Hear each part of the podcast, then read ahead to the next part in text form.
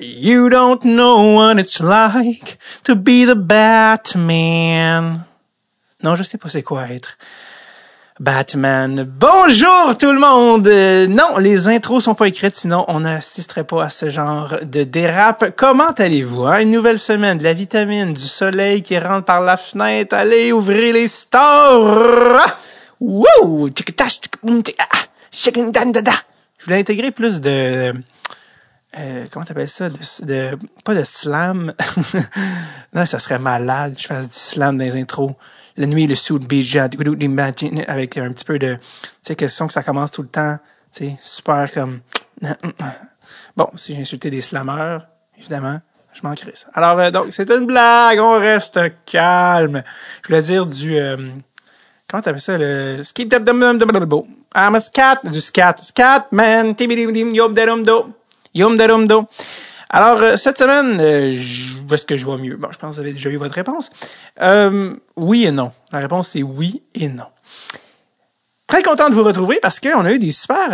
D'ailleurs, il y a du très bon feedback pour les derniers épisodes qui était Chris Letang, Tanger pour les gens comme moi qui sont rendus extrêmement proches de lui, et euh, évidemment, et, euh, et Pierre-Édouard Bellemare. Et c'est ça que j'aime de Dread Tape, de, de, de, jumeler autant des gars comme ça, des gros noms sur lesquels euh, vous avez cliqué peut-être parce que vous, vous reconnaissiez euh, les joueurs que, que vous voyez jouer chaque semaine, mais on a aussi des épisodes où on vous fait découvrir des gens, des nouvelles perspectives sur le et c'est exactement le cas cette semaine avec Philippe Rousseau, qui est un gars qui a fait une thèse de doctorat sur les commotions euh, cérébrale, évidemment, au hockey, mais d'une perspective biomécanique. Et il est vraiment, vraiment bon pour nous vulgariser ça. Je, je, vous le dis tout de suite parce que des fois, ça peut faire peur. OK, doctorat, ça va être un petit peu trop. Parce que des thèses de doctorat en tant que telles, c'est comme pas lisible pour les humains. Mais lui, euh, nous, nous, nous, nous, vulgarise ça de manière complètement accessible et abordable. Ben, abordable, dans le sens dans le sens que c'est pas cher. Non, plus accessible, que je veux dire. Et, euh, et il est extrêmement, extrêmement sympathique, très intéressant. Et euh, on s'entend, je veux dire, les commotions cérébrales, c'est la thématique en ce moment, le fléau dans le hockey.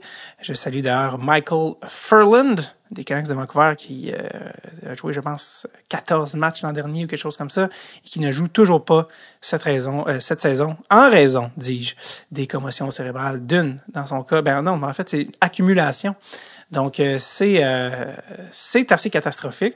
Et lui, euh, Philippe s'est intéressé à la question d'un point de vue vraiment biomécanique, comment c'est causé et sa méthode. Il nous explique toute sa méthodologie très rigoureuse, le cadre d'un doctorat. ça implique des gars en rollerblade qui rentrent dans des dummies. Donc, je vous en dis pas plus, mais ça, ça vaut vraiment la peine. D'ailleurs, je pense qu'il dans l'épisode, vu qu'on l'a enregistré par Zoom, il fait référence des fois à des documents visuels. Euh, je vais essayer de rentrer en contact avec euh, Philippe pour essayer de les mettre en commentaire ou dans la description de l'épisode. Donc, a des vidéos, des trucs qui peuvent aider à la compréhension de ce que Philippe euh, explique, je vais essayer de les mettre justement reliés à l'épisode. Ah, voilà. Donc, avant de vous faire rencontrer Philippe, j'aimerais remercier et nommer en ondes Samuel Drolet, Kevin Larente et Maude Gagné. Qu'ont-ils en commun? Eh bien, ce sont trois personnes qui nous font l'honneur de porter le C sur le chandail de Red Tape. Oui, ce sont des capitaines de l'équipe de Red Tape. Exactement. Ils sont trois personnes qui ont le package capitaine sur notre Patreon, des leaders de Red Tape et on l'apprécie tellement et ça, ça fait ça nous fait plaisir parce que ça fait partie de leur package qui soit nommé en ondes et ça ça me touche énormément et ça me fait tellement plaisir de vous nommer ces gens-là c'est des gens comme ça et tous les autres aussi qui sont sur Patreon n'a pas de discrimination quand même qui font de Dreadful Tape euh, ce qu'on a en ce moment et qui explique pourquoi on peut continuer de vous amener des épisodes autant Chris Letang que Philippe Rousseau, que des gars comme Pierre-Edouard Bellemare et tous les autres, des gars, des filles. Donc, euh, merci à ces gens-là qui, euh, qui sont des leaders, qui sont des capitaines. Et c'est possible pour vous d'être capitaine ou joueur ou peu importe sur l'équipe de Tape. Il y a un poste pour vous sur l'équipe. Ça, c'est assuré. Simplement vous rendre au patreon.com slash Tape. Et vous aussi, vous pouvez être comme eux, capitaine. Je peux, vous, je peux parler de vous dans un épisode et euh, avoir accès aux avantages que sont les tirages, les épisodes d'avance. D'ailleurs, oh, scoop, attention, en étant Patreon maintenant, vous pouvez écouter dès maintenant, si je ne me trompe pas, l'épisode de Pavel Barber. Oui, le Pavel Barber, le Manitou du stick handling, Monsieur Instagram, YouTube, qui est euh, passé à Dreadful Tape. Ça, c'est accessible dès maintenant quand vous êtes un membre Patreon. Tout ça, évidemment, en permettant à Dreadful Tape de continuer d'exister. Et ça, c'est tout à votre honneur. Hein? Hein? Pas plate. Alors, je vous, euh, sans vous, sans plus tarder, en fait, je vous envoie l'épisode qui a été enregistré le 4 novembre 2020. C'est encore dans les débuts de nos enregistrements par Zoom. Et euh, très fascinant, très, très, très sympa, euh, le mec. Parce que oui, je me mets à dire des mots qui ne pas du tout avec mes personnalités. Donc, sans plus tarder, voici Philippe Rousseau.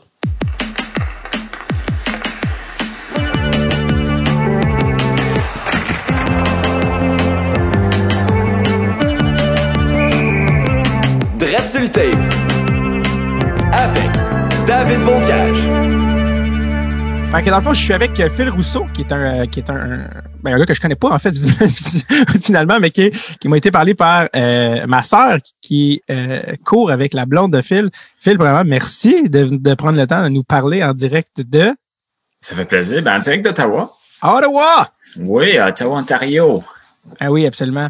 C'est ça, on s'est parlé un peu avant, mais si j'avais pas su, euh, je te demandais d'où tu viens, puis ça, mais si j'avais pas su, à cause de ton de ton flow, tu as comme un, un flow franco-ontarien. Je penserais que je, je, mettrais de l'argent sur le fait que tu es franco-ontarien si je savais pas.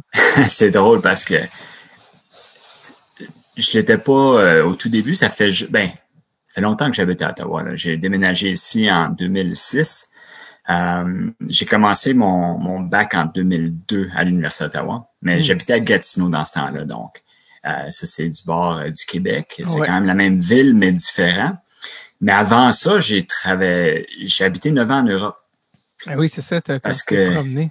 Ben oui, parce que mon père est, militaire, donc moi, euh, forcément, j'ai suivi. Puis ça a donné comme ça que j'ai habité dans divers pays, au, au, point où j'ai fait neuf écoles par le temps que j'ai gradué secondaire. C'est, donc, habité, ben, au tout début en Allemagne.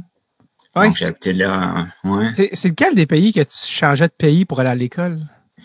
Quand j'habitais en Hollande, donc aux Pays-Bas. Ouais. Parce que je sais pas si si euh, y a quelqu'un ici qui est familier avec le néerlandais, mais c'est une langue qui est assez. Euh, le Dutch. Oui, c'est pas c'est pas euh, comment dire? Facile. C'est pas évident à comprendre. C'est comme l'allemand, mais encore plus tough. Donc, euh, à la place d'aller à une école euh, ah, ben, hollandaise, mais néerlandaise, donc euh, je traversais la frontière pour aller à l'école en Belgique. Puis là, on parle d'une petite école de rien. Les, enseignantes, c'était des, des sœurs, des nonnes. Puis j'ai appris tout le curriculum belge très différent. Là, écrire en lettres cursif, j'avais jamais appris ça, puis tout le monde était capable, puis on jouait au soccer, tous les, toute, toute la culture était différente. Puis moi, tu dis je suis franco-ontarien, maintenant c'est drôle parce que je me suis toujours identifié comme étant canadien, français, parce que j'avais pas d'autres points d'attache précis. Puis le hockey, c'était comme ma façon à moi de de m'identifier en tant que, que Canadien sais, parce que c'était la seule, c'était la, la, différence que j'avais entre moi et mes amis, c'est que moi, j'aimais le hockey. Puis c'était au point où même, je me souviens, mon école, ils avaient acheté des petits bâtons de hockey pour me permettre de jouer. Euh, puis Canadien Montréal, ça a toujours été mon équipe préférée euh, parce que ma famille vient quand même de Trois-Rivières puis de Montréal. Donc, forcément, c'est dans, c'est dans le sang. Donc, euh, c'est ça, c'est que tu as appris le français parce que tes parents sont francophones, mais tu Effectivement. Jamais, jamais grandi au Québec. non, juste deux ans. Le français, c'est que tu es francophone et canadien. Ah oui, moi, je suis dans le mélange. là. J'ai habité... Euh, ben, je suis né à Vanier, donc dans la, à, ben, à Québec. Là. Non, non, non, non, non, à Québec. Parce que Vanier, c'est un quartier d'Ottawa aussi, c'est pour ça. Oui, c'est effectivement. Non, non, non, dans le quartier de, de Québec, à cause de la base militaire là-bas. OK. Puis après deux ans, je suis allé à Chypre, puis après ça, je suis plus revenu au Québec. Donc, ah, Chypre, ça, c'est euh, une petite... Ben, euh, le, le, lien est tout naturel vers euh, ton PhD, ton, ton doctorat, parce que le hockey est resté et t'a suivi. Bref, t'as arrivé avec un angle vraiment intéressant parce que c'est ça que j'aime du podcast, de recevoir des gens qui ont des angles vraiment intéressants puis des liens un peu farfelu, mais, mais euh, entre guillemets, là, mais en tout cas euh, inhabituel, mais intéressant avec le hockey. Puis toi, tu je, vais finir par faire une phrase au complet, puis après, je vais m'évanouir. Puis là, le podcast, tu vas continuer seul. Non. Donc, euh, tu as fait ta, j'allais dire ta maîtrise, mais c'est un doctorat sur euh, les impacts. Mais je veux que tu m'en parles parce que je ne vais pas bien en parler. Donc, c'est quoi exactement ton doctorat et le lien avec le hockey? Parce que c'est vraiment intéressant. Vas-y, tu parles maintenant. Donc, Là, c'est sûr que je vais essayer de condenser un travail de sept ans. Trois burn-out. Tu, me demandes de même. Oh, c'est pas facile, mais je suis pas là pour ça.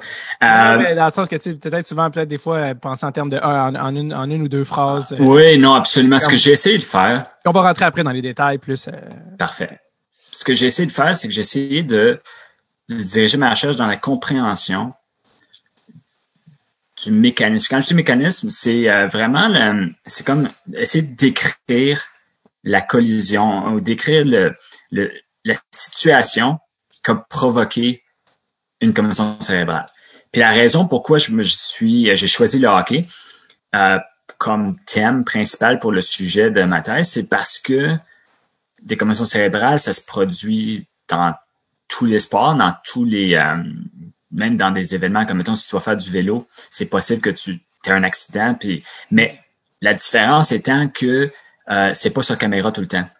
Puis comme une surface de glace est très petite, puis il y a des caméras partout dans la Ligue nationale, c'est facile pour moi de bien identifier l'événement qui a causé la commotion cérébrale. Quelque chose qui est beaucoup plus difficile, même au football américain, par exemple, quand tu as tellement de, d'athlètes sur le terrain en même temps, que ce, un par-dessus l'autre, ça devient très complexe. Le hockey, ça se prête très bien à l'analyse.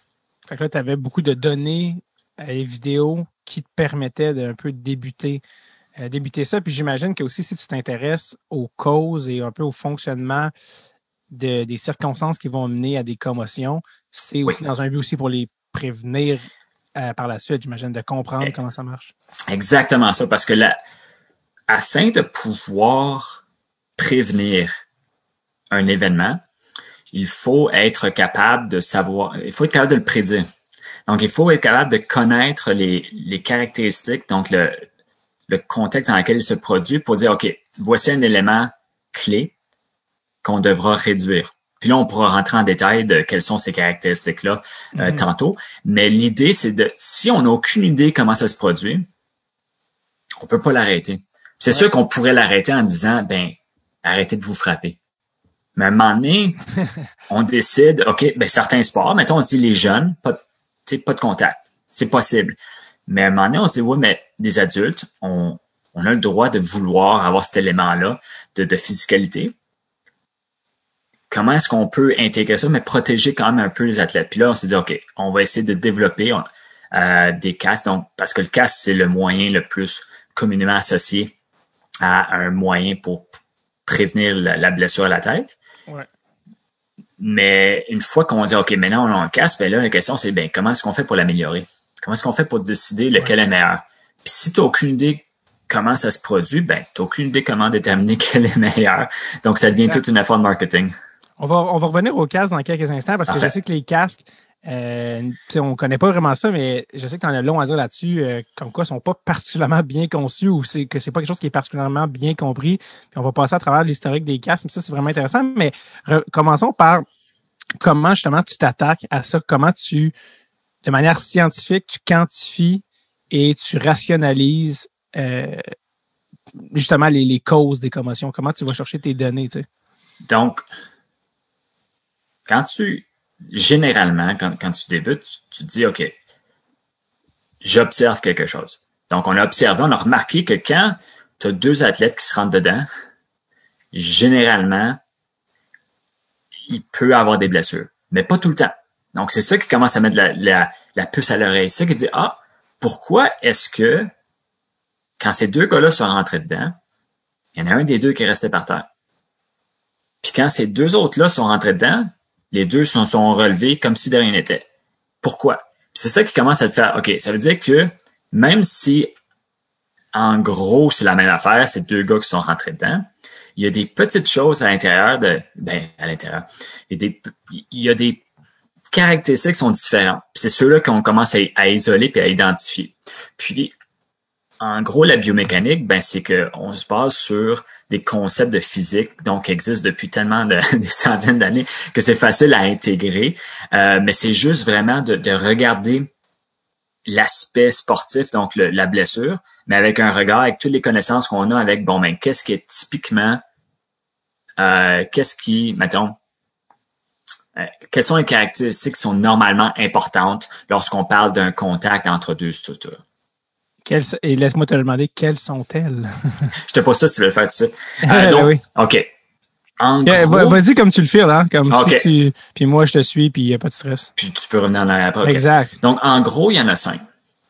Euh, là, c'est pas en ordre d'importance. Je vais juste te les donner, mais Ouais.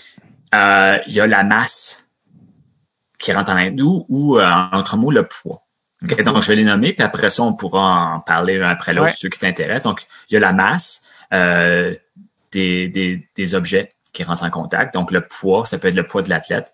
Ouais. Ensuite, il y a la vitesse à laquelle euh, la collision se produit.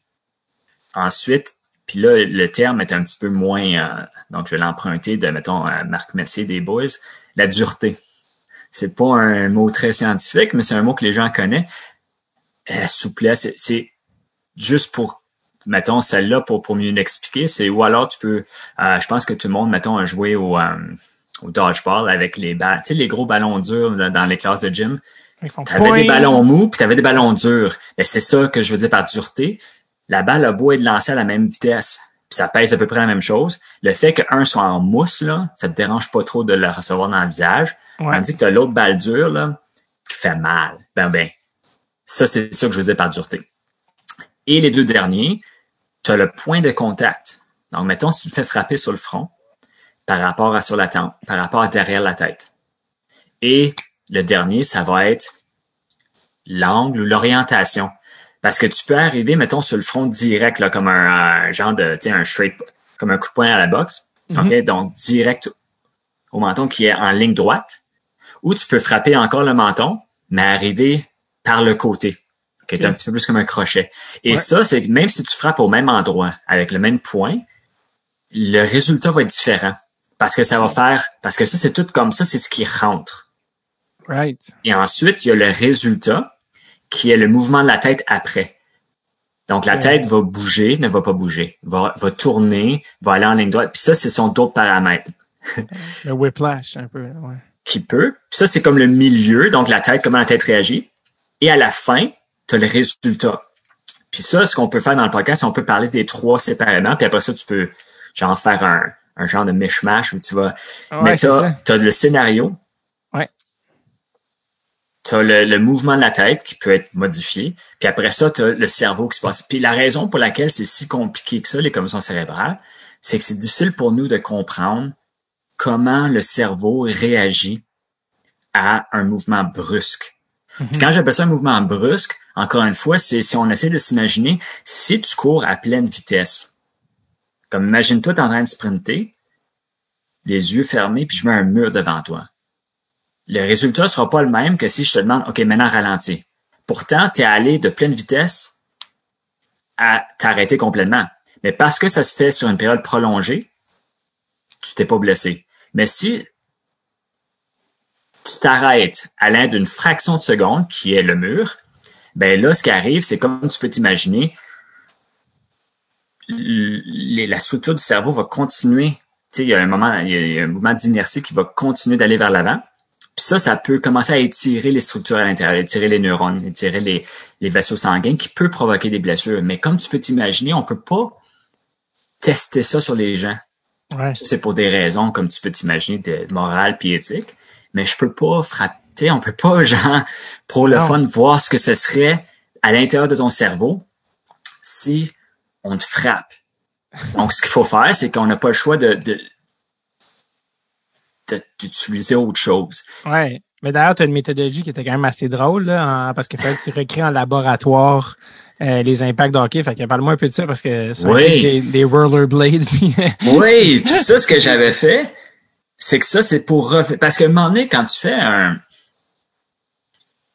C'est pas juste. Quand tu fais de la recherche, quand tu fais un doctorat, à un moment donné, tu te dis, euh, il faut falloir concentrer ton regard. Il va falloir que tu tu choisisses un petit aspect sur lequel tu peux te concentrer. Alors même si, parce que, tu sais, j'ai, expliqué comme tu as différentes euh, euh, endroits qui sont importants pour la recherche, mais je, ne peux pas tout faire en même temps. Donc moi, ce que j'ai, je me suis dit, c'est que ce que j'ai remarqué, c'est que dans le contexte actuel, donc dans la recherche, dans ce que l'on fait en ce moment, on n'a pas l'air de bien comprendre les cinq caractéristiques qui décrivent une collision au hockey. Plus spécifiquement, un coup d'épaule Mhm. ou alors un, euh, un coup de coude. Puis, on peut très- pas. très C'est très différent. Donc, comment est-ce que tu fais pour inventer ça? Donc, ce que les gens ont fait, ben, ben si tu te souviens, tu as la masse, Ouais. Tu as la vélocité, non, excuse, tu la vitesse, puis tu as la dureté. Donc, ce que, Ouais. les, ce que les gens pourraient faire facilement, c'est que tu, on connaît le, le poids d'un coude.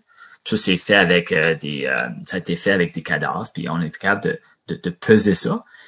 Mais comme tu peux dire, c'est pas comme si tu es en train de lancer ton coude à quelqu'un, là. Non. Il y a, donc, c'est pas juste la masse qui est importante, c'est la masse, il n'y a pas de bon terme, mais la masse active. Donc, c'est le fait d'utiliser ta masse, le corps est capable de, tu sais, t'es capable de, avec tes muscles, d'augmenter légèrement, mettons, la masse d'une certaine, d'un, d'un, euh, ben, de ton coude. Ta masse de ton coude change pas, mais l'effet est comme si tu en avais plus. C'est comme un coup de poing. Les boxeurs qui sont, ex- oui, ils frappent juste avec leurs mains. Ils n'augmentent pas la masse de leurs mains. Mais en s'alignant, en alignant euh, leur épaule, puis le corps, l'e- l'effet est beaucoup plus que juste la masse de leurs mains. Donc, ça augmente.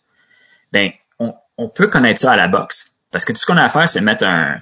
Puis ça a été testé. Donc, tu avais, mettons, un punching bag, puis demander au boxeur de frapper toutes ses forces, puis ça peut être étudié. Mais au hockey, ça a juste pas été fait. Donc, je voulais refaire le semblable, mais au hockey, pour savoir, bon, mais finalement, quand tu fais frapper par un coude ou par l'épaule, c'est quoi la masse que j'utilise? C'est pas son torse au complet, c'est une portion. Puis après ça, ça a l'air dur, une épaule, mais ça se déforme beaucoup à l'impact. Surtout avec les épaulettes. Comment est-ce que tu fais pour estimer ça? Tu, tu peux pas juste l'inventer. On pourrait l'inventer, mais moi, j'avais l'impression que c'était vraiment de la, pe- tu sais, c'était vraiment euh, très, très, euh, grosse approximation. Je me suis dit, bon, ben, autant le tester moi-même. Puis c'est là que j'ai demandé à des joueurs de hockey de venir et de frapper euh, ce qu'on appelle un crash test dummy. Parce que ce, ce, ce genre de, de crash test dummy-là, c'est, ça nous permet de mesurer les effets de l'impact. Et là, ce que j'ai fait, c'est que j'ai retravaillé en arrière. Donc, maintenant que j'avais mon crash test dummy, j'avais dit, ah, voici ce que c'est, voici l'effet d'un coup d'épaule. Maintenant, je vais essayer de le recréer en laboratoire en le matchant à ce que je venais d'observer. Puis, petite parenthèse, si tu, tu me laisses partager mon écran, Ouais. là, je sais que ça paraîtra pas, mais c'est juste pour toi, euh, David, pour que tu puisses voir ça. J'ai retrouvé des vieilles présentations que je faisais. Puis là, pour nommer, pendant que tu regardes euh, pour ça, Ouais. les, les, les joueurs de hockey n'étaient pas à pied, là. ils couraient pas dans le domaine. Non, puis c'est ça que tu vas voir, j'ai des vidéos aussi. Ils étaient en fait pour euh, les éditeurs en patin à roue alignée. Effectivement. T'étais dans, t'étais dans, comme pour les gars, fallait-tu qu'ils prennent de l'élan? T'étais dans un, c'était gros comment? Euh, tu- ben, je vais te le montrer, puis ça, je vais te le décrire. Ça, pour, pour le décrire pour les gens qui le voient pas, euh, Oui, effectivement. à quoi ça ressemble, tu sais. Ben, moi, je peux le partager parce que ça, ce sont mes vidéos. Donc, c'est pas comme ça, je me sens pas. Ah, il va falloir juste faire que tu me donnes le droit de partager euh, Oh, mon écran. je pense que c'est, je pense Oh, peut-être Samuel, peut-être. Ouais, exact, c'est ça. Je sais pas si, s'il le voit. Il est peut-être parti. Ouais, peut-être parti faire une sieste. euh, mais dans tous les cas, par- parlons-en. Oui, donc, en gros, ce que j'ai. J'étais dans un couloir parce que tu as besoin de beaucoup d'espace pour permettre à l'athlète de se mettre en vitesse confortable. Donc, j'étais dans un couloir de, de l'université, puis j'avais beaucoup d'espace ouvert. Puis là, ça leur donnait le temps d'atteindre une vitesse à laquelle ils sont confortables. Parce que le but, c'était pas de recréer la vitesse, c'était pas d'être le plus rapidement possible. C'est d'être en position confortable pour donner leur coup d'épaule ou leur coup de coude. Puis après ça, ah merci, j'ai le. Puis après ça, je pouvais recréer ça euh, assez facilement. Tiens, maintenant, tu vas le voir. Puis je peux te les envoyer, euh, bien entendu. Euh, attends un petit peu, excuse-moi. La technologie. Hein, c'est quand même pratique. Tu sais, je- je- J'essaie de les envoyer, mais je pouvais pas tantôt à cause de. Ok, ça c'est ma Ah, présentation, ok. donc check ça. Ah, malheureusement, ça va à l'envers. OK, OK, OK. Fait que là, on a vraiment un... Donc ça, c'est le coup de, de OK. Puis ça ici, ça va être en slow motion. On a vraiment un joueur de hockey, un roller, euh, avec, euh, qui a l'air un peu des gars dans Mighty Ducks quand ils jouent au roller en Californie. C'est-à-dire qu'il y a comme, il y a comme un- des épaulettes, pas de jersey, puis il rentre vraiment dans un, ce qui a l'air d'être un, juste une tête sur un genre de pylône, un peu comme euh, dans un parc de jeux pour enfants, l'affaire sur laquelle les enfants se balancent. Et euh, on voit vraiment l'impact au ralenti de l'épaule, euh, de l'épaulette qui rentre dans le- la tête du demi. Euh, comme un, comme, un- comme on dirait s'il y avait un. il y a- il y a- on peut voir, il y, a- il y en a qui c'est avec le coude, il y en a qui c'est avec l'épaule. C'est Euh, ça. Vraiment, là, vraiment bien filmé d'ailleurs, là, au ralenti. Oui, on a des caméras qui peuvent filmer jusqu'à 20 000 images par seconde. Donc, c'est, c'est des caméras qui peuvent même, C'était des gars de quel, quel niveau universitaire? il y en avait de tous les niveaux différents. La majorité, c'était, ils ont joué universitaire. Il y en a qui ont joué plus élevé. Euh, dans la East Coast. Il y en avait dans la Ligue américaine. Tu avais une coupe junior majeure. Ben, en fait, la plupart sont junior, sont passés à travers le junior majeur pour venir, euh, avant d'être à l'université. Mais l'idée, puis il y a des, des poids différents. Donc, des, des grosseurs différentes. Ouais. Parce que je voulais, tu sais, m'assurer de, de toucher un petit peu à tout. Puis des pourcentages. Puis ça, ça nous a permis de recréer ça ensuite en laboratoire pour parce que l'idée, en gros, là, c'est que, tu sais, je, je t'avais dit que j'avais regardé des vidéos euh, de la Ligue nationale. Donc, je suis allé revoir des... euh, Oups. Dans le fond, dans le fond, tu avais, je pense, analysé quelque chose comme les. Euh, je me commotions- 3-4 ans. Ouais. Ouais, en 2007 et 2010. je pense, c'est Oui, ça? j'étais allé voir euh, tout ce qui avait été publié sur euh, comme Roto World là, dans le temps parce que c'est ça qui est le fun en plus avec le sport professionnel, c'est qu'il y a un gros, une grosse business de euh, Mais les médias, dans le fond, c'est que c'est tellement. Il y a les médias, mais il y a aussi le fait que le monde veut parier.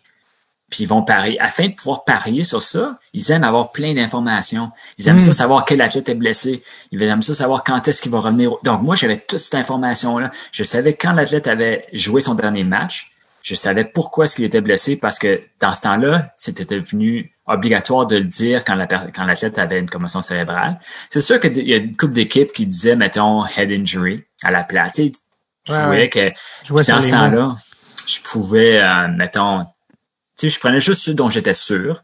Puis après ça, c'était, sais, une période, c'était concussion-like symptom, parce qu'ils disaient, Ouais. ben, ils osaient pas trop dire que c'est une commotion cérébrale. On disait, ben, ça ressemble à une commotion cérébrale. Mais en même temps, ce qui était le fun, c'est que j'avais aussi le temps que ça prenait pour revenir au jeu. Donc, j'avais toute cette information-là. Puis j'avais, mettons, j'avais peut-être, euh, je me souviens plus, je devais avoir quasiment au-dessus de 60 cas. Puis après ça, je suis retourné voir chaque match pour voir l'instant à lequel ça s'est produit. Parce que comme c'est tout documenté, ben, j'avais pas besoin de, de contacter personne. Tout était Ouais. disponible de façon euh, publique, ce qui, ce qui était pratique pour moi. Puis là, ben NHL, ben tu as tout accès à, à différents angles aussi qui est parfait. Donc c'est là que tu peux te dire bon ben à l'aide des vidéos, je suis capable de voir où s'est fait frapper. Je suis capable de voir par l'orientation, donc par où le joueur est arrivé. Je suis capable d'obtenir la vitesse à laquelle il bougeait. Mais ce qui me manquait, moi, c'était la masse à laquelle il frappait, puis la dureté d'avec quoi il Hmm. frappait. Puis comme la plupart des cas, des coups, c'était des coups d'épaule puis des coups de coude. Puis là, tu as le coup de coude classique, tu sais, le, le chicken wing. Là, euh, Le- la corde à linge, là, pratiquement. Là, ouais. oui, mais avec le coup de plié, ou tu avais Ouais. l'autre aussi, où c'était comme une mise en échec, mais le joueur était plus petit, genre pas plus petit, mais était de position penchée. Ouais. Donc, tu faisais frapper au niveau du coude, mais euh, plus bas. Donc, tu avais tous ces trois scénarios-là que j'ai recréés. Puis comme il manquait cette, cette information-là de, de poids, puis de, de dureté, je savais pas comment le recréer en laboratoire. Puis c'est pour ça que j'ai fait l'étape qui venait d'avant de, bon, ben, j'ai pas le choix d'utiliser des vraies personnes. Puis là, c'est ça que c'est là que tu as utilisé. Et y a-t-il quelque chose que tu as appris en, en avec tu as regardé tellement de données des, des commissions de la Ligue nationale. C'était quoi les conclusions qui venaient en, qui- qui- que, que tu as comprises en, en analysant ça sur les causes les plus graves, les moins graves? euh? Ben, la- là, ça va être pour moi, là, mais l'aspect le plus intéressant ou la Ouais. plus surprenante, l'aspect le plus surprenant, c'est qu'on a, en faisant cet exercice-là, donc ce, ce projet, ce- cette recherche-là, on, on a réalisé que la plupart des tests qui sont utilisés pour développer les casques Ouais. étaient pas adéquats, ne ressemblaient pas le monde dans lequel les gens utilisent le casque, mettons, dans un sport comme le football ou le hockey. Donc, ils utilisent des, des conditions qui sont beaucoup trop sévères, trop rigides, trop dures, ce qui fait que ça crée un genre d'environnement qui est, qui demande un casque excessivement dur, qui est excellent lorsque tu tombes, parce que ça t'empêche de te fracturer la tête, mais n'est pas adéquat lorsque tu te fais frapper par un objet qui est plus mou, qui est l'épaule de quelqu'un. Puis là, je sais que c'est dur pour nous de nous imaginer qu'une épaule peut être mou. Mais il faut se souvenir que souvent, il y a, il y a, il y a du padding, donc ça, ça absorbe beaucoup l'impact. Puis ça, ce que ça fait, c'est que ça prolonge la collision, ce qui fait que ça donne plus de temps à la tête pour le cerveau à l'intérieur de, de comme de ressentir les effets et donc d'être blessé, quote unquote. Ouais, parce que aussi, ça, c'est une affaire vraiment intéressante. Ce que je voulais que tu expliques que les gens, ils, ils vont concevoir un coude comme un objet dur. Mais en Oui. fait, quand tu frappes, euh, c'est un petit peu plus euh, complexe que ça. C'est, euh, comment je l'avais dit? C'est quelque chose par rapport à... ah oui, c'est ça, à quel point le corps se déforme en dessous. À quel point il absorbe. Parle-moi de ça, c'est comme si c'est plus euh, un objet, c'est comme une entité complète. Oui, Euh, c'est puis ça, ça va peut-être retoucher. Ça, ça là, il y a peut-être des gens ici qui vont avoir des cauchemars parce qu'ils vont revoir leur cours de physique au secondaire. Mais la façon qu'on imaginait ça, c'est quasiment comme tu sais, as des collisions qu'ils appellent euh, élastiques puis inélastiques. Puis tu sais, t'as le genre de collision où t'as comme deux billes qui se cognent. Puis là, ça, tu sais, mettons au billard, tiens. Il n'y a pas vraiment de déformation, donc tu frappes ta, euh, ben, ta boule, ça frappe une autre boule, puis l'autre boule comme part à la même vitesse, c'est à peu près. Ça, ça veut dire que tu n'as pas perdu grand-chose. Maintenant, imagine-toi jouer au billard, mais avec des boules de comme plasticine. Tu, tu comprends? Ça, ça va s'écraser, puis ça va se déformer à la place. Puis là, on se disait, ben là, le corps humain, il se déforme pas comme ça, là. C'est pas, le corps humain, c'est pas de la plasticine. On le voit que, donc, forcément, le corps humain doit agir un petit plus comme un, élastique, comme quelque chose qui se compresse pas. Mais quand tu commences à l'analyser avec la haute vitesse, tu te rends compte que non, c'est, on n'agit pas comme la plasticine. T'es pas déformé à vie, là, avec un, coup d'épaule. Mais ça bouge, tu sais, t'as toute la structure, les, ligaments, les, les, jointures, la masse musculaire même, tu sais, d'avoir des muscles, tout ça s'écrase un peu. Et ça dure, tu sais, ça peut juste durer, mettons, euh, 30, 40, 50 millisecondes. Donc, c'est très rapide. Mais c'est assez pour absorber une partie du choc qui va faire que c'est différent de te faire frapper par un coude que par une rondelle, par exemple, qui est très, très, très dure. Ouais, ouais. Déforme pas. Puis on était justement en train de parler de comment les compagnies testaient, de, la marque qui testait les casques, c'était pas représentatif des impacts. Euh, Oui. je, je- voulais qu'on revienne là-dessus parce qu'on a fait une parenthèse, mais sur comment Puis là, il faut faire attention avec ça. Vas-y, oui, oui, vas-y. Oui, excuse. Donc, euh, ce qu'il faut faire attention, c'est que souvent, je dis les casques n'ont pas été développés pour protéger comme ça cérébrale. Ça veut pas dire que les casques sont inutiles. Mhm. Ça veut juste dire qu'ils ont été créés pour une autre raison. Puis la raison pour laquelle ils ont été créés, ou mettons, peut-être pas créés, c'est peut-être un gros mot, mais qu'ils ont été utilisés, euh, réglementés dans le domaine du sport, c'était pour réduire les blessures au crâne. Donc, de, blesser, de, de réduire, d'éliminer les fractures du crâne. Parce que si tu t'imagines le, le football, ça a commencé, le- c'est le football américain qui a un petit peu mené le bal là-dedans, puis eux autres, dans les euh, débuts du 1900, t'avais des morts. Puis t'as qu'à t'imaginer que t'avais un sport comme ça, que t'avais une douzaine de morts par année. C'était un Mhm. sport qui était juste joué parmi l'élite euh, américaine, parce que c'était comme preppy, hein. Donc, c'est- tu sais, c'était dans les universités, comme à, euh, t'avais Harvard, t'avais McGill, toutes les universités de, de renommée, c'est eux qui jouent au football. Puis d'avoir des, des gens riches, des gens qui ont un certain, euh, comment dire, un statut. Tu sais, d'en avoir une douzaine, mettons, que- qui se blessent.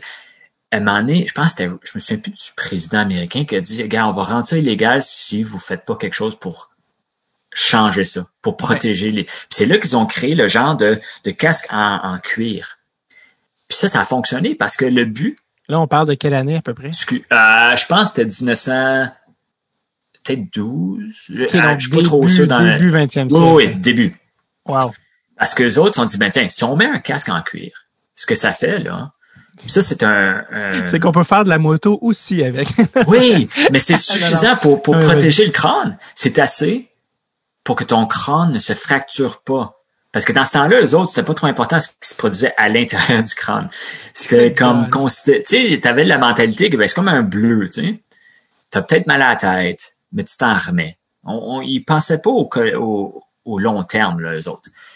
Mais leur idée, c'est que à 32 ans. il y a ça aussi, hein. ça fait une grosse différence. La qualité de vie quand tu as 75 ans, c'est pas grave quand, quand tu meurs à 60. C'est effectivement ça. Mais ce que- ça a fonctionné parce que ce que ça fait, là, c'est que c'est une fracture du crâne, c'est un mécanisme de blessure qui est différent que la commotion cérébrale. Puis ce que c'est, c'est que tu as un choc très grand sur un point très précis de l'os. Puis ça, on, on a pu tester ça parce que tu peux obtenir des cadavres. Tu peux faire des tests. Tu peux utiliser un geste. Ouais, c'est peut-être pas idéal C'est comme, drôle, comme c'est drôle comme phrase. Genre, Je tu peux sais. obtenir- je connais un gars dans le coin de Hudson. C'est un numéro qui commence par 555. Lui, n'est-ce pas? J'ai des sources. Ouais, c'est ça. non, mais continue. Mais pour de vrai, c'est comme ça qu'ils faisaient ça. Fracture du crâne, ouais. Oui, puis tu peux dire, bon, mais si on met un casque en cuir, ce que ça fait, c'est que le casque répartit le choc sur une plus grosse surface. Ce qui fait que, au lieu d'avoir un petit point précis de l'os qui va recevoir tout le, le choc de l'impact, tu as une plus grosse surface du, de- du crâne, ce qui fait que le crâne ne brise plus. Donc, c'est parfait. Plus de blessure. Puis non, puis il n'y avait pas de coupure non plus. tout ça était tout réglé. Parfait. Oui, tu étais bien content. Puis après ça, le monde s'en dit, tu sais qu'on pourrait améliorer le produit. Puis là, quand j'ai amélioré, je parle des années 60. Là. Ça, a pris du temps. Puis là, ils ont créé le fameux casque à suspension. Mettons, mon père, quand il a joué, euh, lui, il avait joué ben, au collège militaire. Donc, mais c'était peut-être dans les années 70 à peu près. fin Football, on 60. parle encore? Oui, excuse, pardon. Oui, il a joué au football, puis lui, puis même mon oncle, que jouait à St. Mary's aussi, avait son casque en suspension. Là. Donc, tu sais, pour ceux qui sont en construction, vous avez encore le même genre de casque où c'est comme un cercle en, en genre en plastique sur lequel Ouais. il n'y a pas de padding, là, c'est juste que le casque est plus loin. Puis ça, ça a donné. Ça, il fait, ça, il utilisait ça au football dans les années 60. Oui, après, c'était comme la suite des logiques. euh, oui, ils ont essayé d'augmenter la, la, Comme créer un sans buffer. trop savoir. Oui, exactement. Parce que peut-être qu'ils commençaient à comprendre, OK, peut-être qu'on pourrait faire plus que juste pas avoir de fracture. Mais Ouais. là, le danger, le problème avec ça, c'est que ça a comme. Puis là, c'est là qu'on va rentrer dans un autre sujet, peut-être un peu, qui est un moment donné, t'as beau essayer de protéger la blessure en connaissant le, le- l'environnement, mais tu as autre, d'autres aspects que tu peux pas nécessairement contrôler d'un point de vue biomécanique, qui est peut-être le comportement de, de l'humain. Mhm. C'est là que les joueurs de football, avec leur casque en suspension, ont commencé à se sentir peut-être, ben pas peut-être, plus, mettons, euh, braves, reckless en anglais. Puis ils ont commencé Ouais, à, frapper avec leur tête en premier, donc le, le fameux spare, parce qu'ils se, sentaient invincibles. Mais le problème avec ce casque-là suspension, c'est qu'il fonctionne jusqu'à ce qu'il fonctionne plus. Puis une fois que le, le, le système est compressé, tout passe à travers. Donc toute l'énergie passe à la tête et aux vertèbres qui sont juste pas assez fortes pour le subir. Donc, si quelqu'un joue au rugby, là, quelqu'un qui a déjà joué au rugby dans sa vie, il va regarder des vidéos au football puis il va dire, je comprends pas pourquoi ils font ça. Ben, c'est parce qu'au rugby, tout de suite, tu frappes ta tête une coupe de fois dans un tackle, tu te dis, oh boy, je referai plus ça. Mais au football, t'as pas cette leçon-là. Dans, dans ce temps-là. Dans Ouais, ouais. encore maintenant. Puis après ça, ils ont commencé à mettre le genre de foam jaune, euh, plus dans les 80. Puis ils ont changé les règles aussi. Puis euh, le hockey, c'est là que ça a commencé aussi. On avait ce genre de foam, de styrofoam jaune, sais, comme blanc, jaune, qui existe encore dans la plupart des casques. Mhm. Puis ça a pas, la technologie a pratiquement pas changé. Pourquoi est-ce qu'elle a pas changé? Parce que ça a tout été créé dans un, un environnement où on voulait juste finalement que le monde meure pas. Je te dirais que c'est pas mal, c'est pas mal efficace. La seule fois que je me souviens, c'était aux Olympiques. Je pense que c'est un joueur norvégien. Ça fait, ça fait des années, là. Mais je me souviens parce que ça m'a marqué quand j'étais jeune. Il avait perdu son casque pendant le jeu. Il est tombé, s'est s'est cogné à la tête. Il a juste tombé de sa hauteur. Mais c'était assez. Mettons, il faisait peut-être six pieds euh, avec ses patins. C'était assez pour qu'il se fracture la tête. Malheureusement, je me souviens pas de ce nom-là, mais c'était assez, euh, ça a assez marqué les gens, puis c'était pas les Olympiques, donc je suis sûr qu'on pourrait retrouver ça rapidement. Mais euh, oui, ça montre que le, avec le cas, ça serait pas arrivé. On prend une petite pause pour que je vous parle de notre collaborateur cette semaine et j'ai nommé WebSim Hockey, la meilleure plateforme de hockey simulé qui existe et qui est 100% québécoise, absolument. WebSim Hockey vous offre l'ultime expérience de DG, directeur général. Vous pensez que vous avez ce qu'il faut. La seule manière de le savoir, c'est d'aller vous faire une équipe sur WebSim Hockey. Et là, je parle de la vraie expérience de A à Z de GM. On parle de, du repêchage jusqu'aux agents libres en passant par les échanges. Avez-vous les nerfs assez solides? Eh bien, il y a une manière de le savoir. Faites votre alignement sur WebSim Hockey avec les meilleurs joueurs de la Ligue nationale. Il y a même des ligues rétro où tu peux faire des, des, ton équipe avec des joueurs de ton enfance depuis les années 70 jusqu'à aujourd'hui. Allez-y maintenant, websimhockey.com. De retour à l'épisode.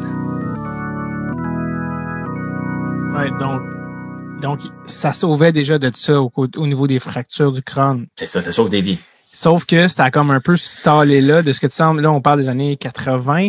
Au niveau de la technologie, oui, bon, les matériaux se sont modernisés, si on veut, à travers le temps, années 80, 90, 2000, mais tu sembles dire que on n'avait pas particulièrement évolué ou les recherches n'étaient pas particulièrement allées plus loin que ça. Non, parce que, mettons, l'autre bon exemple pour rester au hockey, c'est l'autre genre de styrofoam qui est plus noir.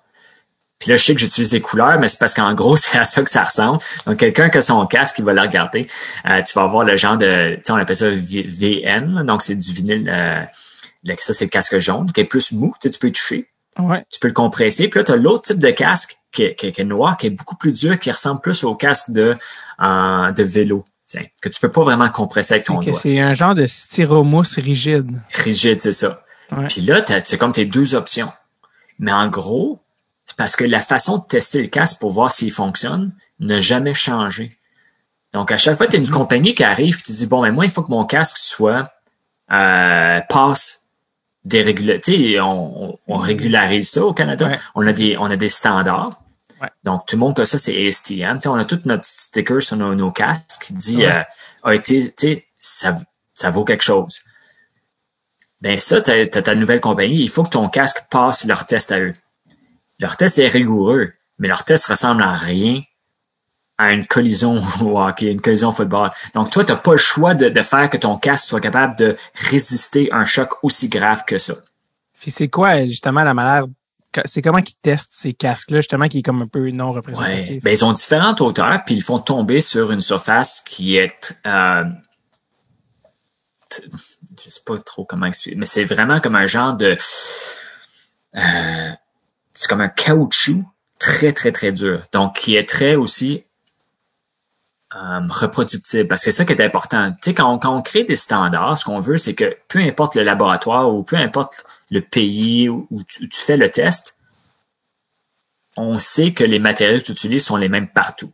Donc, c'est pas comme, mettons, toi, ton lab, il est plus facile qu'un autre, donc on va, on va t'envoyer euh, nos casques chez toi. Puis après ça, ce qu'on fait, c'est qu'on lève le casque à une certaine hauteur, puis, euh, euh, pardon, le casque est placé sur une tête. Une fausse tête, bien sûr, une tête en, métal. puis après ça, on va échapper. Ben, l'échapper. On va laisser tomber la tête qui va tomber, admettons, d'une hauteur de six pieds. C'est des hauteurs prédéterminées, puis ça va mhm. varier selon euh, le, sport. Donc, c'est fait pour une chute. Et ça n'a pas changé depuis ce temps-là. Donc, parce qu'on se dit, ben, tu sais quoi, on préfère protéger la tête de la mort que de la commotion cérébrale. Puis c'est là que, puis là, euh, depuis, mettons, une vingtaine d'années, ben là, on commence à se rendre compte que, ah, ouais, il y, a cet aspect-là aussi de commotion cérébrale Qui, est assez problématique. Pourquoi? Parce que ça a des séquelles à long terme. C'est là que... Ben oui, absolument. Tu n'avais pas parlé aussi de comme une affaire de calculer avec un coup de massue? Comme un coup d'un... Oui, c'est juste une façon différente de, de faire ça. Puis c'est comme ça dépend du sport, puis ça dépend de. Comme au football, c'est différent que c'est quand je dis une massue, c'est qu'encore là, c'est moi qui essaie d'expliquer ça avec des termes, mais tu as un poids suspendu, mettons, qui, qui va être en métal. Puis au lieu de faire tomber la tête, il balance le poids pour obtenir une certaine vélocité. Ouais. Mais c'est le même concept. On frappe la tête à très haute vélocité, donc à une vitesse très élevée, avec un poids qui est euh, très, très, très rigide et très élevé aussi. Mm-hmm. Donc, quasiment, donc c'est comme je te dis, c'est pas mauvais, c'est juste que ça protège pas nécessairement qu'on ait comme ça cérébral. Puis c'est pas leur faute, on sait pas ce qui, on n'était pas capable d'isoler, de, recréer ces caractéristiques-là qui peuvent peut-être causer une commotion cérébrale. Ouais, puis ce que je trouvais intéressant aussi, c'est tu, tu, une affaire que tu voulais mentionner, c'est par rapport à, il y a des raisons aussi pourquoi ça n'a pas changé à travers les années. Des raisons, par exemple, esthétiques. Oui, ben ça, c'est que, oui. un peu de ça, ouais. Ben moi, j'ai, j'ai eu la chance de travailler avec différentes compagnies euh, qui créent des casques. Donc, par exemple, euh, comme notre laboratoire a été créé, je pense à l'entour de 2006 à l'Université d'Ottawa. Ça, c'est le laboratoire. Donc, on s'était associé à une compagnie qui s'appelle Zenith. Donc, ça, c'est XE, donc Zenith, mais avec un X. Hein. Puis eux autres, ce qu'ils voulaient faire, c'était que le, propriétaire, donc Vin, lui, il avait une vision. Tu lui, c'était, c'était un de ces gens-là qui s'était rendu compte que, hey, il y aurait peut-être moyen de créer un meilleur casque. Eux autres, avaient euh, ben de l'argent. C'est un gars de Harvard, tu sais, qui arrive avec ses, ses pantalons beige, puis son chandail, son polo bleu, puis, tu sais, comme il, tu t'imagines quelqu'un, là, c'est, exactement ça qu'il avait l'air. Tu sais, ancien quarterback, puis euh, gros bonhomme, tu sais, juste cette air-là, qui avait bien de l'argent, mais pas l'expertise pour mener son produit à bien. C'est là que c'est associé avec euh, le, directeur du laboratoire, Blaine Hoshizaki, qui avait beaucoup d'expérience euh, dans le domaine de la protection, parce que lui, euh, il avait déjà été, il avait travaillé avec Bauer, il avait été copropriétaire dans le avec Bauer, CCM, donc il avait déjà touché un petit peu à tout ça. Puis je sais pas comment ils sont venus en contact, mais ils se sont connus. Puis ce qu'ils ont fait après, c'est que lui s'est dit bon, moi j'ai tout de l'argent, je vais vous acheter votre lab. En gros, là, sais, mais il a payé pour tout ce, ce qui venait dans le lab, tu sais, au-dessus d'un million de dollars. Puis nous, ce qu'on faisait, c'est qu'on a développé sa technologie à lui pour lui. C'était comme un, genre d'entraide. ouais. Mais c'est que là, nous, comme mettons donc, ce que ça veut dire, c'est que moi, mon expertise, ma compréhension de comment je peux protéger un athlète, ça a commencé au football avec un casque énorme, très rond. Euh, puis là, je pense que la plupart du monde sur ton podcast euh, sont capables de se visualiser un casque de football. Puis tout le monde, en partant, le casque de football est très différent du casque de hockey. Parce que une fois qu'on a terminé notre association avec Zenith, c'est là qu'on a commencé à travailler avec CCM, Reebok CCM. Puis là, on a dû adapter toutes nos... les connaissances sont là dans le sens que en gros, en science, que c'est, c'est la rigueur. Hein? Donc, tout, tout ce, processus-là, on est capable de l'appliquer peu importe le sport. Donc, on a transféré tout ça au, hockey pour travailler avec eux.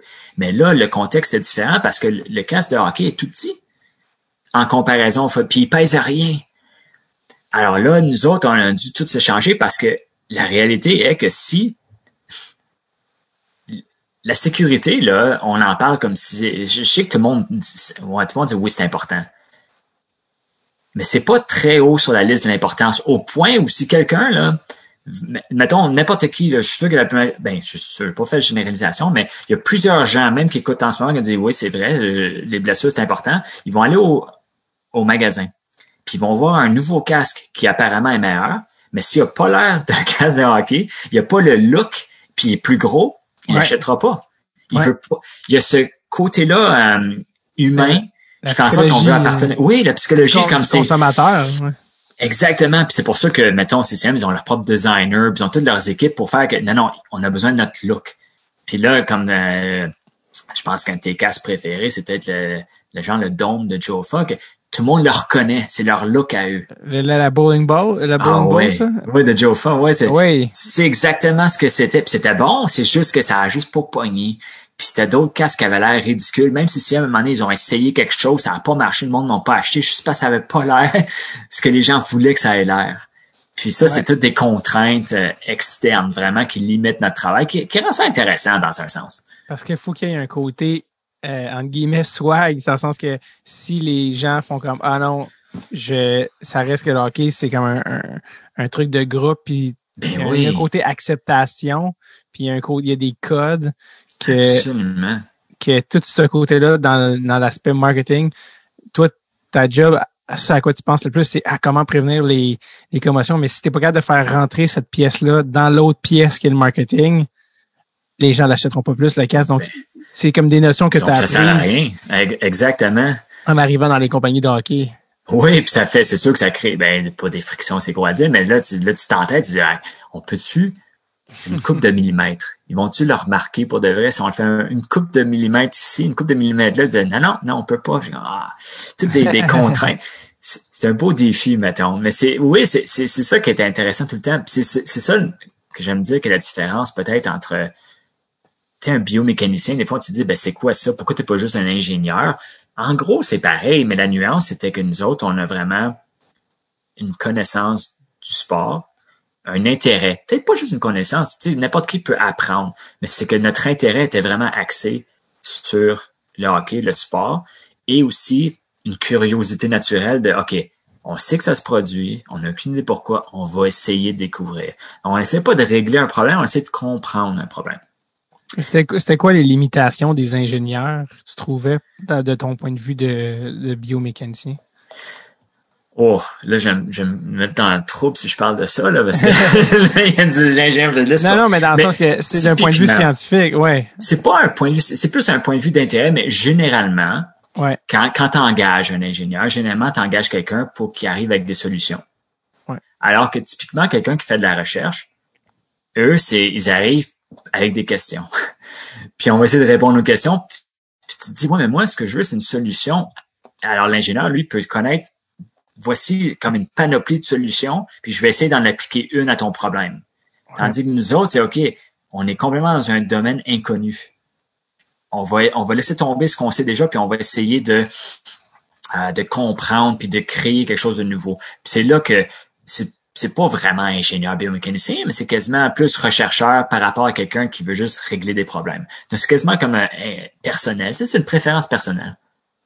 C'est ça. Dans le fond, vous avez des approches aussi, dans le sens que, dans le sens que toi, tu dis, on l'a pas, la réponse à ce problème-là, elle n'existe pas.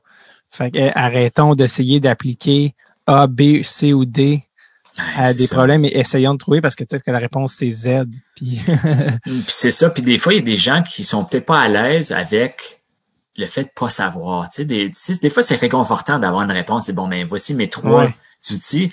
Il y en a bien un qui va fonctionner.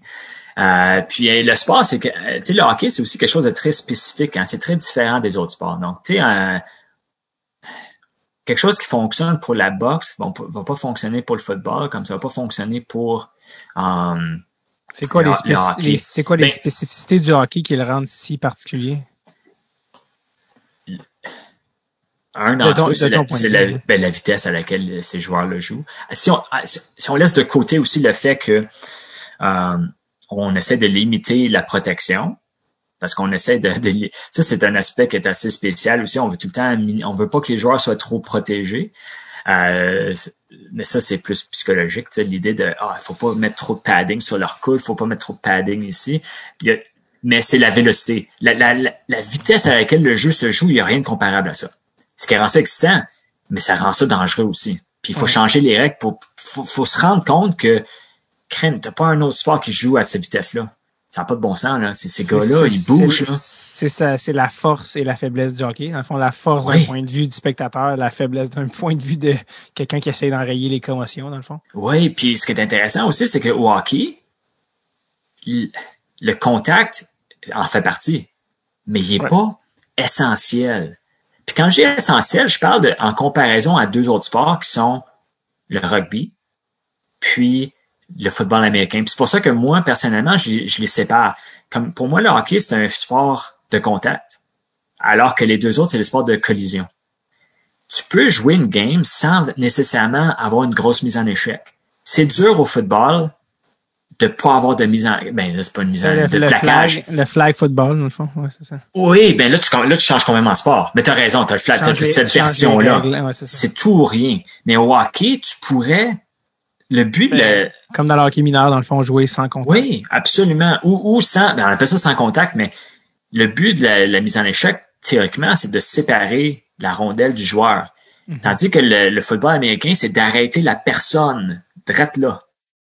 Puis là, le choc, comme donc encore là, c'est différent. Les angles, avec- comme les gars, ils vont, ils veulent amener l'autre à terre. Au hockey, c'est beaucoup moins ça. Ouais, c'est ça, j'avoue. Ouais, puis il y a beaucoup plus de jeux euh, évasifs au hockey aussi, qui est excellent. C'est ça qu'on devrait encourager, c'est le fait de pas se faire frapper. Qu'est-ce que tu veux dire par jeu évasif? Euh, encore là, deux sports qui sont très similaires, ça va être le, le rugby puis le football, où les, les joueurs, les- tu vas remarquer souvent les athlètes de football américain vont avoir tendance à, à se diriger vers le contact parce que pour eux, ils vont essayer d'a- d'avoir la verge le plus. Donc, tu sais, le yard, euh, extra Ouais. yard, essayer- tandis qu'au au rugby, l'idée, c'est de pas nécessairement te faire plaquer tout de suite. Donc, tu vas passer le ballon ou tu vas même essayer de faire des mouvements latéraux, d'essayer de ne pas te faire frapper en gros parce que il y a un avantage à ça. Même chose au hockey. À la dernière minute, ben dans la minute, ok, effectivement, certainement pas dans la minute, mais à la dernière seconde, si tu peux éviter un plaqué, euh, une mise en échec au hockey, c'est à ton avantage parce que tu peux peut-être même maintenir la possession de la rondelle. Quelque chose qui n'existe pas au football nécessairement. Puis quelque chose qui est quasiment une plus grande valeur. Tu sais, des fois, on s'imagine, oh non, il faut encaisser la mise en échec, c'est ça qui vaut la peine. Ben, en gros, non. Pas si le jeu, tu sais, ça, ça dépend du jeu. tu veux maintenir possession de la rondelle, c'est ça qui devrait être l'objectif, puis c'est ça qui est, qui est, différent. Puis évasif, c'est dans ce sens-là. Évasif, c'est que si tu vois pas le coup arriver, là, mettons ta tête en bas, tu vas avoir le choc au grand complet sur ta tête. Puis c'est malheureux, il n'y a pas grand-chose que tu peux faire. Si tu vois la personne arriver, il y a des, il y a des stratégies aussi bête que juste rentrer ta tête ou juste reculer ta tête pour que ce soit ton épaule qui prenne le contact, ça va faire toute une différence. Mais là, on rentre dans une autre question complètement, mais j'imagine que tu, en tant que fan, tu veux pas voir la physicalité sortie du hockey professionnel. Tu, tu veux continuer qu'il y ait du contact. Ben, c'est ça qui est intéressant pour, pour des gens comme nous qui sommes fans de hockey, c'est que non, le, il y a moyen de maintenir l'aspect physique sans nécessairement mettre les joueurs à un risque qui est euh, disproportionné. Tu sais, je sais que c'est un, tu sais, comme un, c'est comme un la jeu question, euh, c'est comment on fait ça? c'est ça qui est très difficile. la culture est très importante. Puis tu le sais, mettons, on n'a pas quelque chose dans la ligue de garage, vous reconnaissez rapidement qui est là pour faire mal à quelqu'un, mm-hmm. puis qui est là pour jouer un jeu physique. Puis tu la nuit.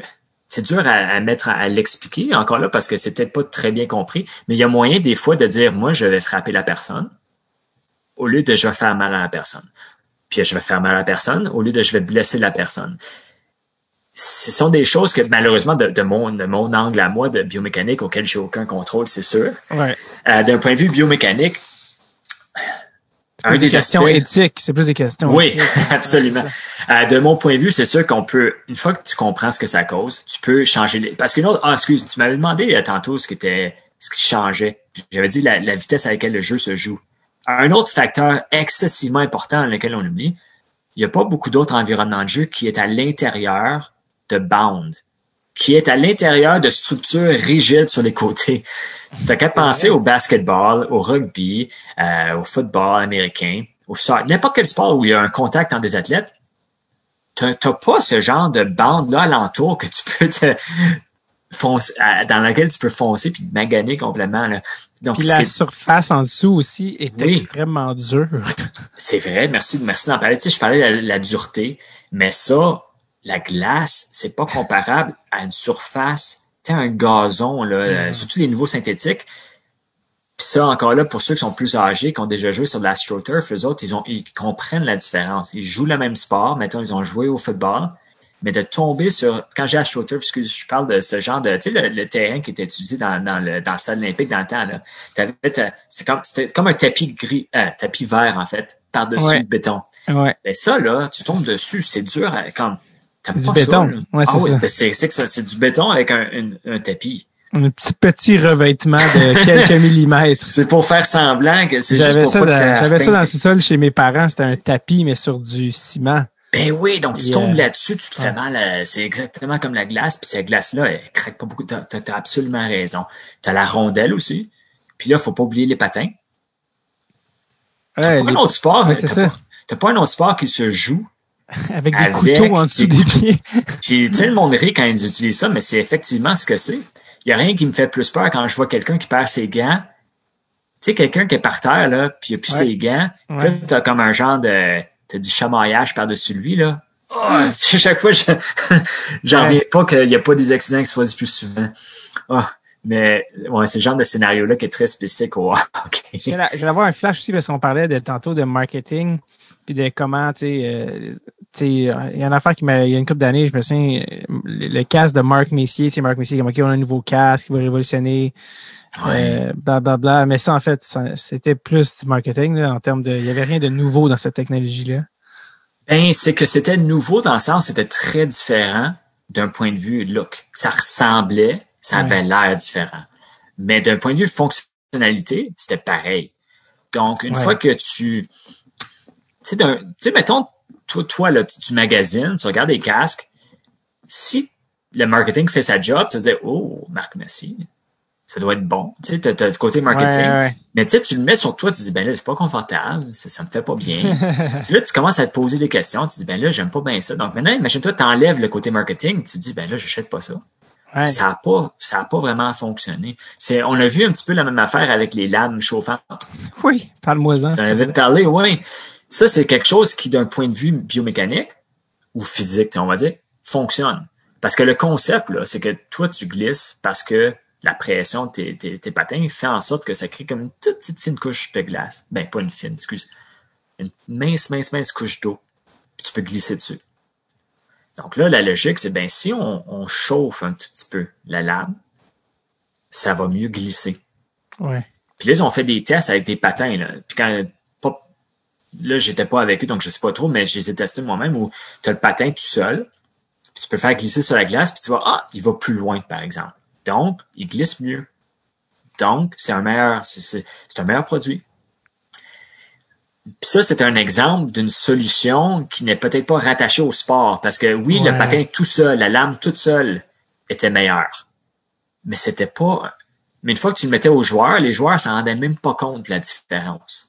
Donc, c'était tellement une fraction de l'importance du jeu que les gars, ils se rendaient même pas compte. Donc, une fois que tu as, lâché le marketing, tu te dis, ben, pourquoi je paierais cinq fois plus cher pour des lames de patin, Ouais. puis je remarque même pas que ça fonctionne, Ouais. ben, j'en achèterai plus. Donc, Ouais. ben, ce qui est drôle, c'est que ça, ça, réduit le, le frottement, donc ça a aidé, ça a réduit la friction, mais ça aidait pas le jeu. Parce que le jeu au hockey, il y a tellement d'autres aspects qui sont importants.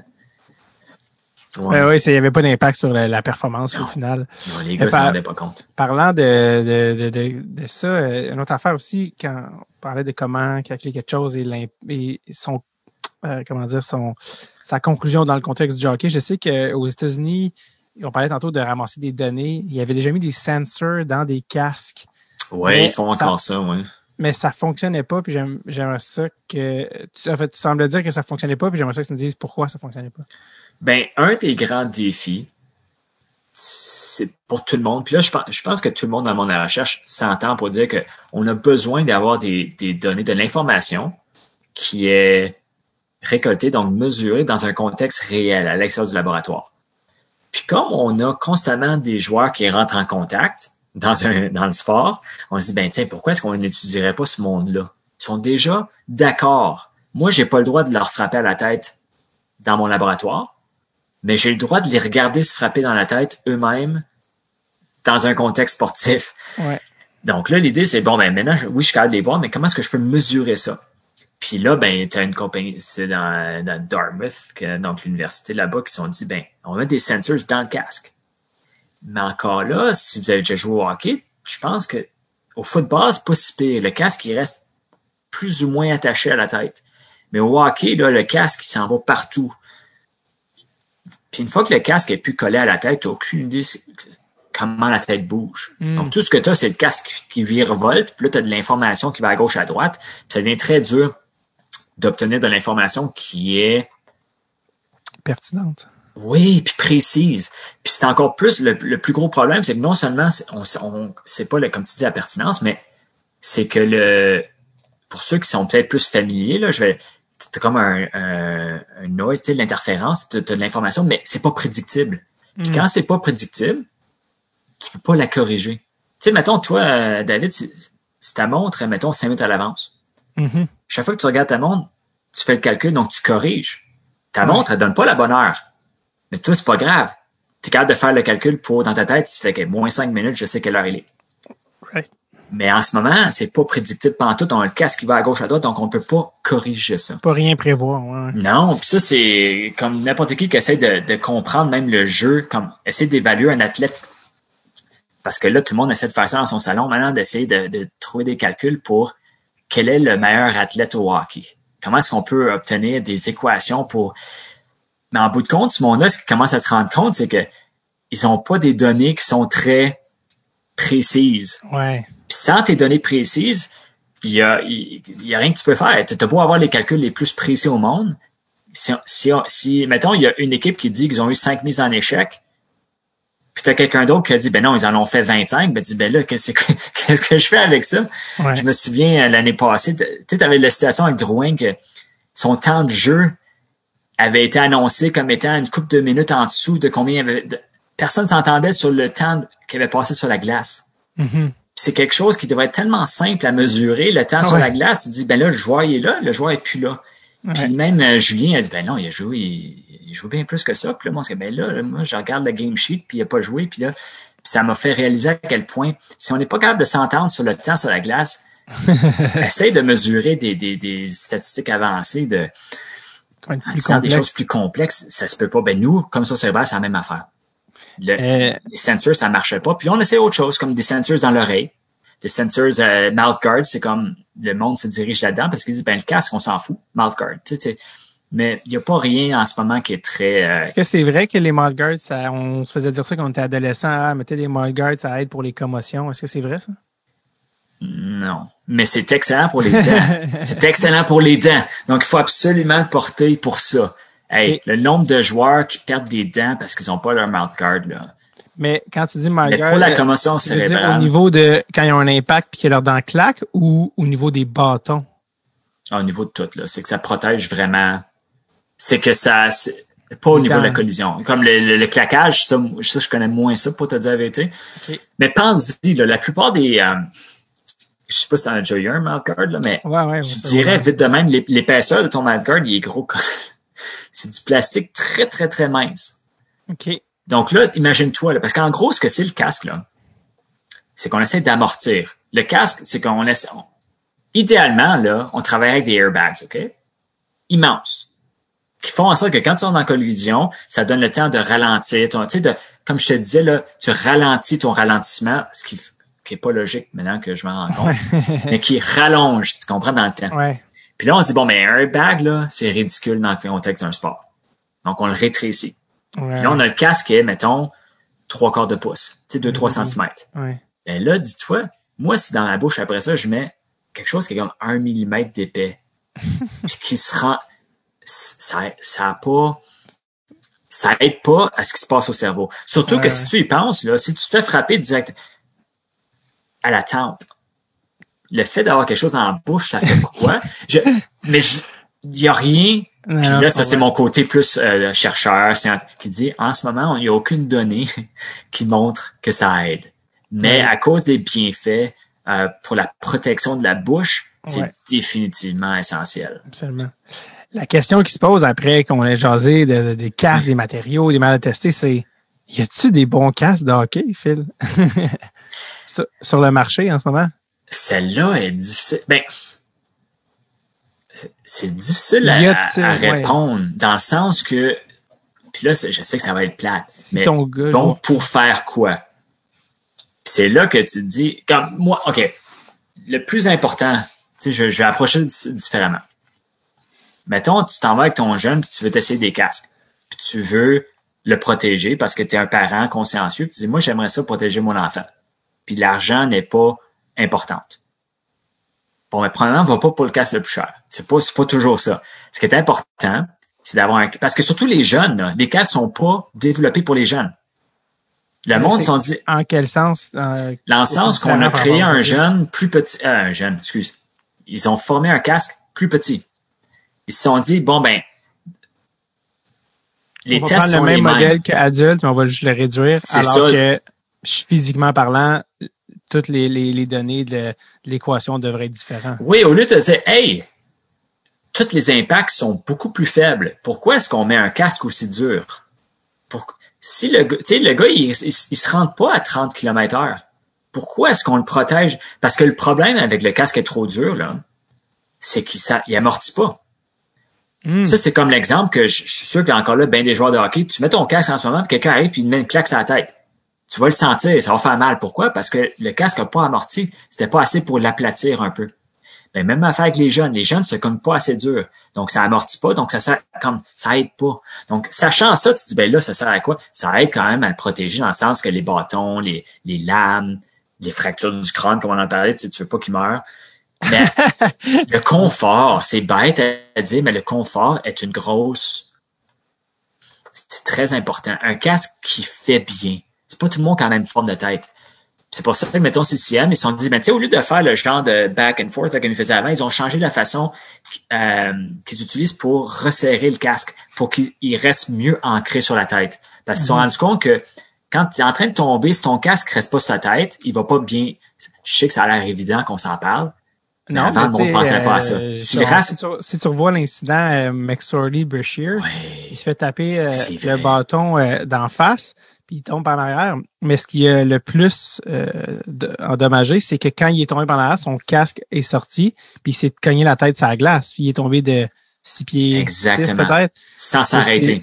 sans s'arrêter. Mais ça, ça a été bien plus dommageable que le coup de bâton. C'est ça qui Oh est non, le- définitivement. Parce que, ben là, c'est dur à dire que c'était pas la combinaison des deux, donc je veux pas me lancer ouais. là-dedans. Mais quand même. Surtout qu'il y a eu des points de, tu sais, a des litiges, tout, mais oui, eff- effectivement, le fait de tomber sur la glace, c'est- t'as absolument raison. Puis si le casque ne reste pas en place, donc le confort, parce que tu veux que le jeune veuille le porter, le, le fait que ce soit bien attaché, ancré. Puis après ça, honnêtement, c'est d'avoir une des compagnies. Tu sais, c'est pas comme si on a mis l'option. Tu sais, c'est pas comme le, le cyclisme, là, où tu as des compagnies qui viennent de n'importe où dans le monde que tu dis, c'est quoi ça, là, là? Ça a-tu été? Parce que si ton casque, puis je lis aussi, mettons, euh, le ski euh, alpin. Des fois, Ouais. les casques, ils vont même pas être accrédités, comme, ils vont même pas avoir passé les standards.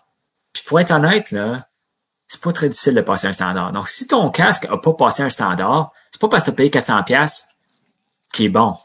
Si les autres se sont dit, nous, on passe pas le standard, ben, il faut se poser des questions, là. Mais Ouais. hockey, t'as comme trois choix, deux choix. Puis Ouais. Le choix, il est pas très mauvais. Donc, le plus important, là, c'est vraiment d'avoir quelque chose qui, qui va demeurer en place. Puis après ça, avoir une bonne visière pour tenir tout le tout en place.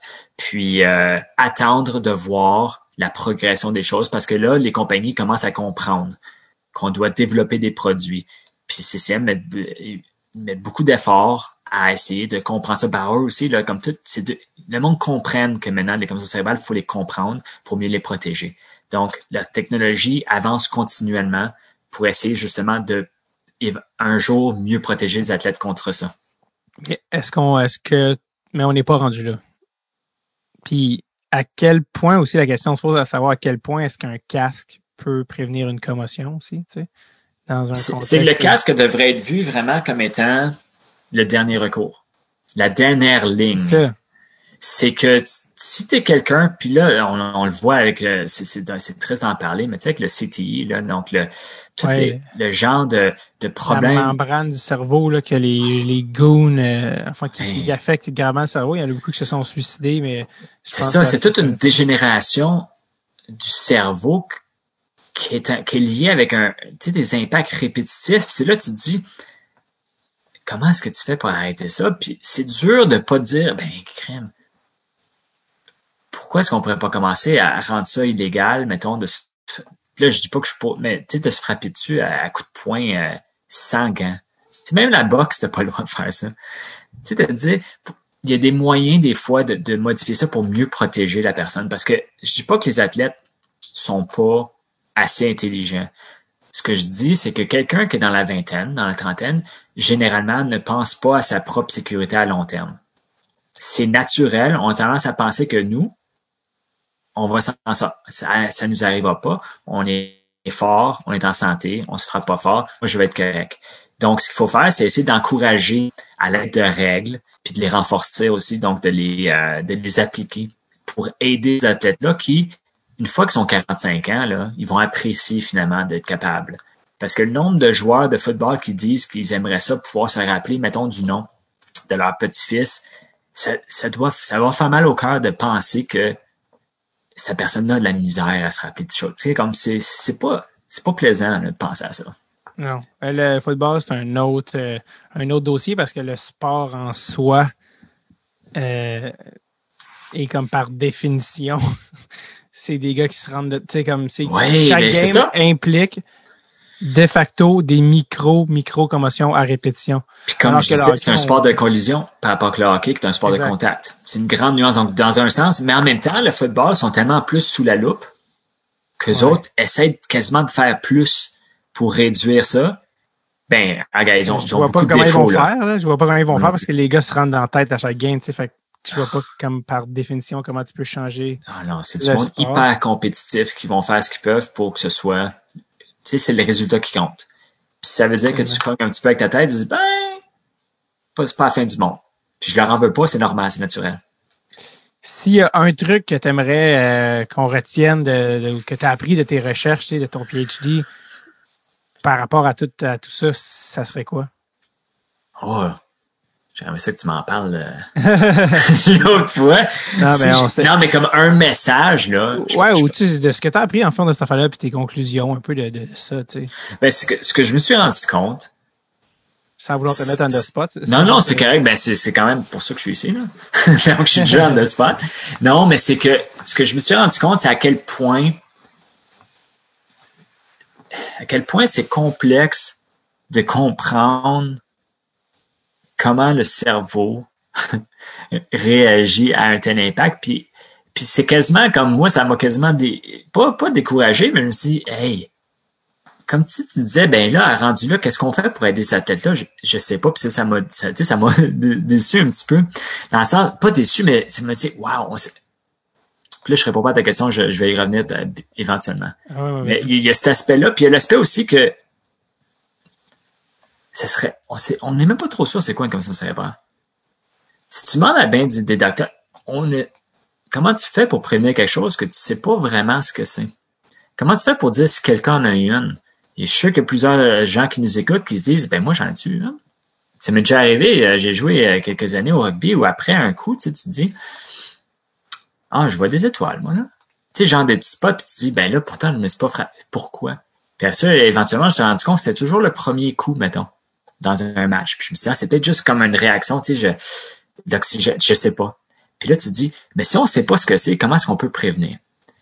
Puis ce que ça m'a fait rendre compte, là, toute ma recherche, c'est que, en gros, on, en connaît trop peu encore pour être efficace. Puis il va falloir continuer à être curieux puis à vouloir euh, pousser la recherche. Puis je pense que la, meilleure affaire, tu sais, tu, disais tantôt que l'éthique, à quel point c'est important. Je pense que la culture à l'intérieur d'une équipe, la culture à l'intérieur d'un- d'une ligue est excessivement importante. Que si tu as un bon, un bon directeur, tu sais, un bon, euh, des bons, qui, supporte ses, arbitres, qui va dire, hey, les, les jeunes, c'est comme ça que ça va jouer, puis qui met, tu sais, l'expression qui met ses culottes, là, qui dit, OK, on va arrêter d'agir comme ça, on va arrêter de se blesser. C'est honnêtement, c'est probablement un des meilleurs moyens pour protéger euh, les athlètes. C'est de pas laisser les gens se blesser.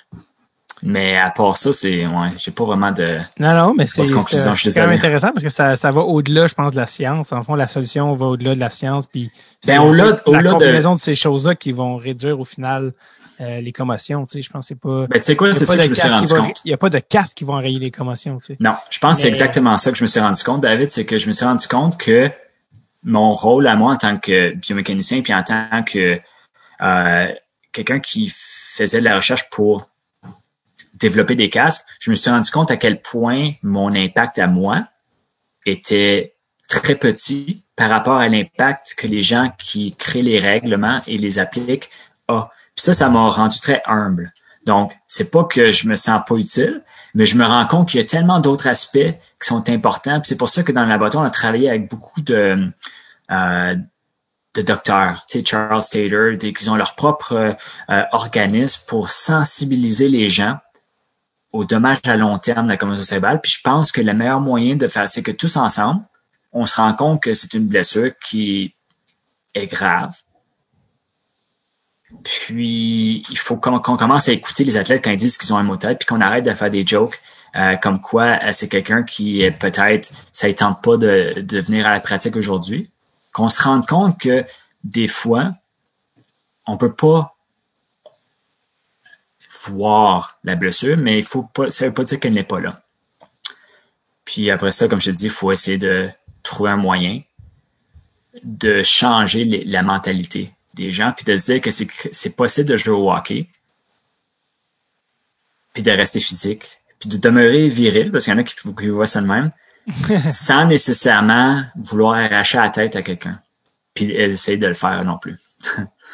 Je trouve que c'est un bon mot de la fin. J'aime ça. de finir là-dessus, un peu d'espoir et de, et de responsabilisation. Euh, Phil, merci énormément d'avoir pris le temps d'être venu nous jaser. Euh, reste, reste là quelques instants après qu'on finisse, puis on va finir euh, l'enregistrement. Mais merci d'avoir passé au podcast. Ça a été vraiment intéressant. Ben, ça me fait plaisir.